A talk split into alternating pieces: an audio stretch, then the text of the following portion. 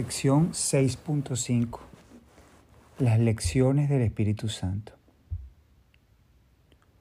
Como cualquier buen maestro, el Espíritu Santo sabe más de lo que tú sabes ahora y solo te enseña para que llegues a ser igual que Él. Tú te enseñaste mal a ti mismo al creer lo que no era cierto. No creíste en tu propia perfección. ¿Iba acaso Dios a enseñarte que habías fabricado una mente dividida cuando Él sabe que tu mente es íntegra? Lo que Dios sí sabe es que sus canales de comunicación no están abiertos a Él, lo cual le impide impartirle su gozo y así saber también que sus hijos son completamente dichosos. El dar de su gozo es un proceso continuo para Dios, no en el tiempo, sino en la eternidad. La extensión de Dios, aunque no su compleción, pero que lo agarres, se obstruye cuando la filiación, nosotros, los hijos, no se comunica con Él cual una sola. Así que Dios pensó y dice así, mis hijos duermen y hay que despertarlos. Dios, acá como figura, digamos que subjetiva, es la palabra que me viene a la mente, simbólica, perdón. Interpreta esto de esa manera. Mis hijos duermen y hay que despertarlos. Pregunta, ¿qué podría despertar más dulcemente a un niño que una tierna voz que no lo asusta, sino que simplemente le recuerda que la noche ya pasó y que la luz ha llegado? No se le dice que las pesadillas que lo estaban aterrorizando tanto no eran reales, pues los niños creen en la magia. Simplemente se les asegura a estos niños o a nosotros que ahora estamos a salvo. Sin embargo, más tarde se le enseña a distinguir la diferencia entre estar dormido y estar despierto, para que así entienda que no tiene que tener miedo de los sueños. Y así cuando vuelva a tener pesadillas, él mismo invocará, perdón, la luz para desvanecerlas. Disculpen. Un buen maestro enseña mediante un enfoque positivo, no mediante uno negativo.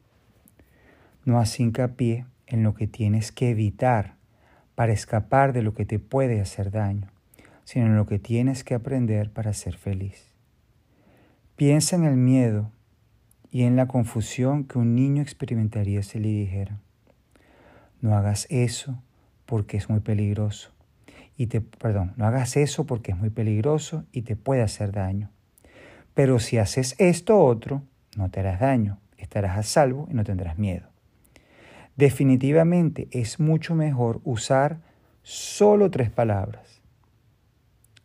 Así, haz solo esto.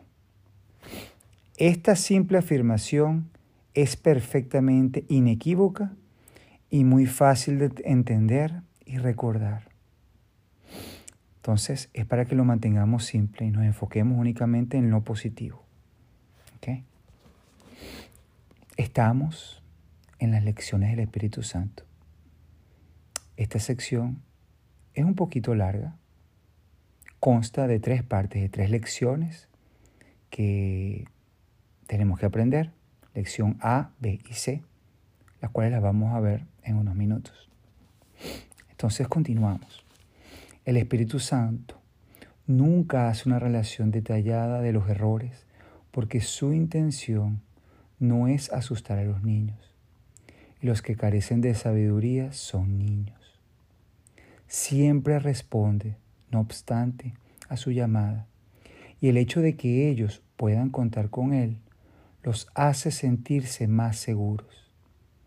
Los niños ciertamente confunden las fantasías con la realidad y se asustan porque no pueden distinguir la diferencia que hay entre ellas. El Espíritu Santo no hace distinción alguna entre diferentes clases de sueños. Simplemente los hace desaparecer con su luz. Su luz es siempre la llamada a despertar, no importa lo que hayas estado soñando. No hay nada duradero en los sueños. Y el Espíritu Santo, que refulge con la luz de Dios mismo, solo habla en nombre de lo que perdura eternamente. Vamos ahora a mirar, entrar de lleno, a las lecciones del Espíritu Santo después de esta bonita introducción. Entonces, lección A. Escuchemos atentamente. Para poder tener, da todo a todos. Cuando tu cuerpo, tu ego y tus sueños hayan desaparecido, sabrás que eres eterno. Tal vez pienses que esto se logra con la muerte, pero con la muerte no se logra nada porque la muerte no es nada. Todo se logra con la vida y la vida forma parte del ámbito de la mente y se encuentra en la mente.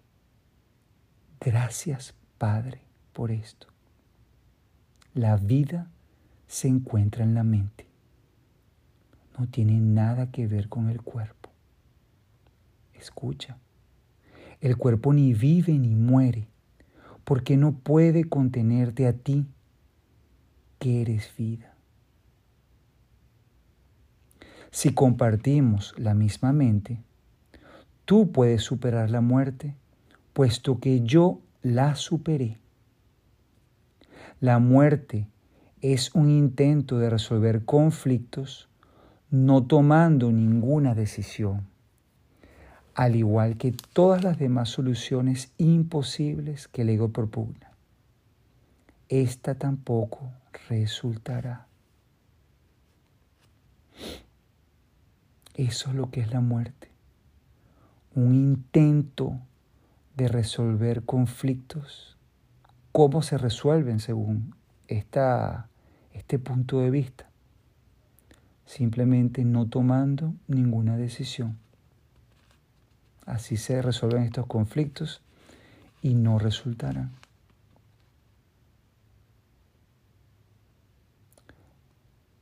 Continúa diciendo, Dios no creó el cuerpo porque el cuerpo es destructible y por consiguiente no forma parte del reino. El cuerpo es el símbolo de lo que cree ser. Es a todas luces un mecanismo de separación y por lo tanto no existe. No existe entonces porque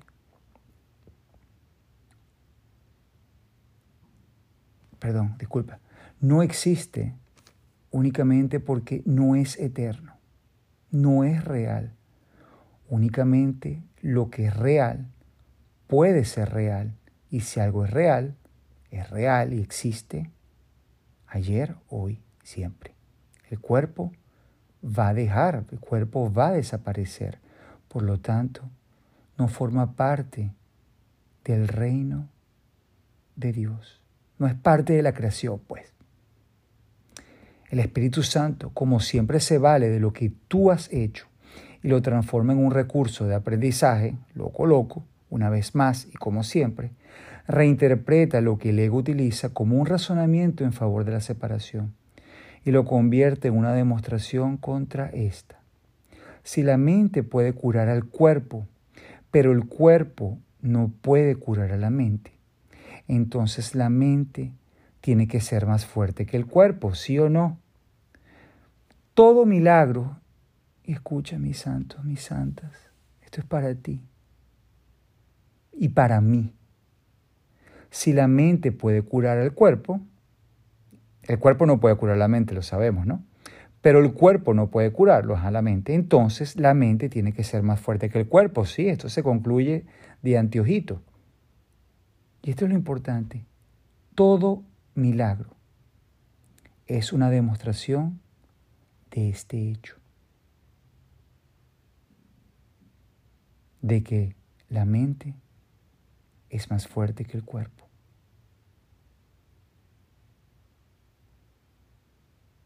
Qué fácil, ¿no? Entonces, este curso de milagros, que quizás al principio alguien pudiese pensar que tiene que ver el milagro con un acto mágico, un acto que viene de la nada, un truco, si acaso, o qué sé yo, empieza a tomar más sentido, ¿no? No tiene que ver con la magia. Únicamente se trata de ti, de tu mente. Y por eso es que tienes derecho a los milagros, por ser quien eres. Continúa Jesús diciendo, he dicho que el Espíritu Santo es la motivación de los milagros. El Espíritu Santo te dice siempre que solo la mente es real, porque es lo único que se puede compartir.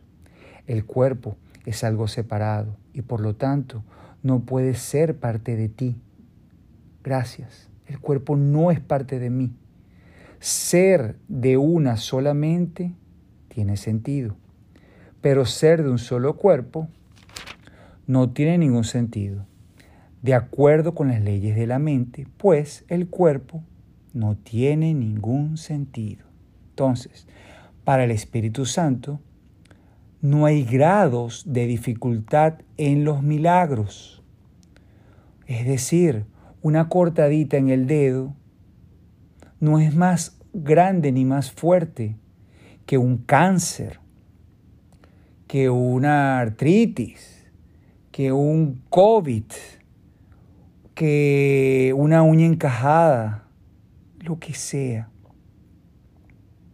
A estas alturas, esto debería resultarte ya bastante familiar, aunque no es algo que todavía estés dispuesto a creer. Y si, no es, y si es así, si no estás dispuesto a creer, yo te invito a que abras la mente por un instante y aceptes esto como cierto. No hay grados de dificultad en los milagros. Por lo tanto, ni lo entiendes, perdón, ok, disculpa, a estas alturas esto debería resultarte familiar, aunque no es algo que todavía estés dispuesto a creer, por lo tanto, ni lo entiendes ni puedes hacer uso de ello. Si podemos hacerlo. Es mucho lo que todavía nos queda por hacer en favor del reino como para pasar por alto este concepto tan crucial es realmente una de las piedras angulares del sistema de pensamiento que enseño y que quiero que tú enseñes. Gracias, Padre. No puedes obrar milagros sin creer en Él, ya que es una creencia en la perfecta igualdad. El único regalo idéntico que se les puede ofrecer a los hijos idénticos de Dios es apreciarlos completamente. ni más ni menos. Sin una gama variable, la idea de grados de dificultad carece de sentido y no debe haber gama alguna en lo que le ofreces a tu hermano. ¿Cómo se come esto de las gamas? Así, simplemente las cosas son o no son. Esto es o no es. Es un acto de decisión binario. Binario es entre el cero, que es la nada, y el uno, de una unicidad del, que, lo incluye todo. Entonces, las cosas son reales o verdaderas, o simplemente no son nada. Y la nada, el, o lo real, no es el antónimo, no es lo opuesto a la nada. Simplemente uno es una cosa y otro es otra, mas tampoco son opuestos.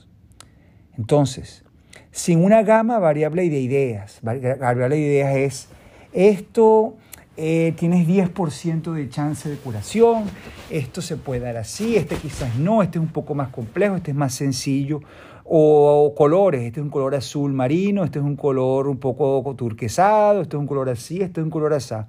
Eso es lo que aprendemos con la percepción, eso es el mundo, el mundo. Sin una gama variable, la idea de grados de dificultad carece de sentido, claro, y no debe haber gama alguna en lo que le ofreces a tu hermano tampoco. Entonces, o no le das nada o le das todo. La nada es nada, solamente te queda darle todo. No a medias, sino darle. ¿Darle qué? Amor. Amor. A ti mismo, amor. Tú tienes la capacidad de obrar milagros. Todos lo tenemos. Está en nuestra mente.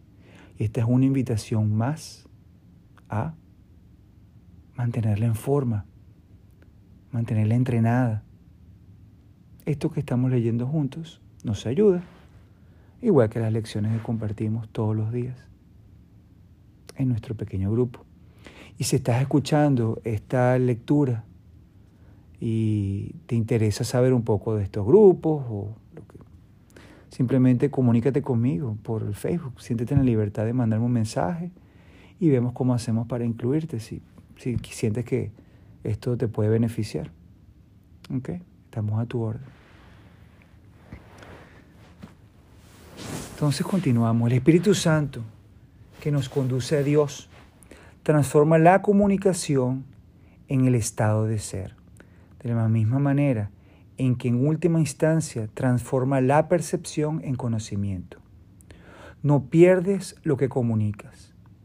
El ego se vale del cuerpo para atacar, para obtener placer y para vano, vanagloriarse, vanagloriarse, ¿no? Tiene de vanidad. La locura de esta percepción la convierte en algo verdaderamente temible. El Espíritu Santo ve el cuerpo solamente, solamente como un medio de comunicación. Y puesto que comunicar es compartir, comunicar se vuelve un acto de comunión. Tal vez creas que el miedo, al igual que el amor, se puede comunicar y que, por lo tanto, se puede compartir. Sin embargo, esto no es tan real como puede parecer a primera vista. Los que comunican miedo están fomentando el ataque. El ataque siempre interrumpe la comunicación, haciendo que ésta sea imposible. Es verdad que los egos se unen en alianzas temporales, pero siempre para ver qué es lo que cada uno puede obtener para sí mismo, no como grupo sino para sí mismo, es individual. El Espíritu Santo comunica únicamente lo que cada uno puede darle a todos. Nunca, nunca te quita nada que te haya dado, pues su deseo es que te quedes con ello. Sus enseñanzas, por lo tanto, comienzan con esta lección. Y repetimos el enunciado de esta primera lección del Espíritu Santo para poder tener, da todo a todos.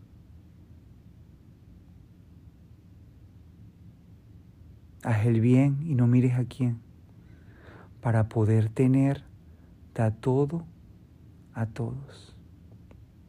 Este es un paso preliminar básico y el único que tienes que dar por tu cuenta. Ni siquiera es necesario que tú mismo lo completes pero si es necesario que te encamines en esa dirección. Cuando decides ir en esa dirección, te pones a ti mismo a cargo del viaje, función que a ti y solo a ti te corresponde desempeñar. Este paso tal vez parezca agudizar el conflicto en vez de resolverlo, ya que representa el paso inicial en el proceso de invertir tu percepción y de rectificarla totalmente. Esto entra en conflicto con la percepción invertida que todavía no has abandonado, ya que, de lo contrario, no habría sido necesario un cambio de dirección. Algunos se quedan en este paso durante mucho tiempo, experimentando un agudo conflicto. En este punto, puede que incluso traten de aceptar el conflicto en vez de dar el siguiente paso hacia su, hacia su resolución. Puesto que han dado el primer paso, no obstante, se le prestará ayuda, pues una vez que hayan elegido lo que no pueden completar solos, ya no estarán solos más nunca. Entonces, mis santas, vamos a dejar esta lección hasta aquí, porque es extensa. En la siguiente entrega miraremos las otras dos lecciones del Espíritu Santo. Recapitulando rápidamente lo que hicimos hoy, eh, hicimos la introducción a las lecciones del Espíritu Santo.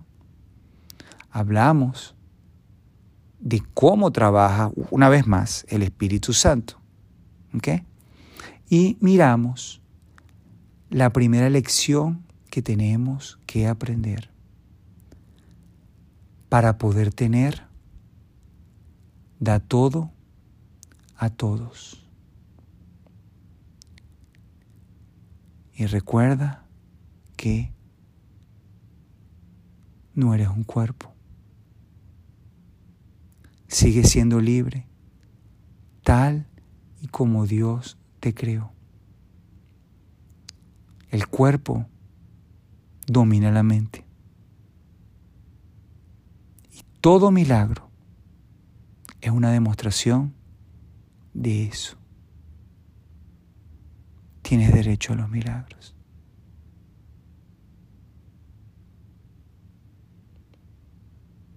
Muchas gracias.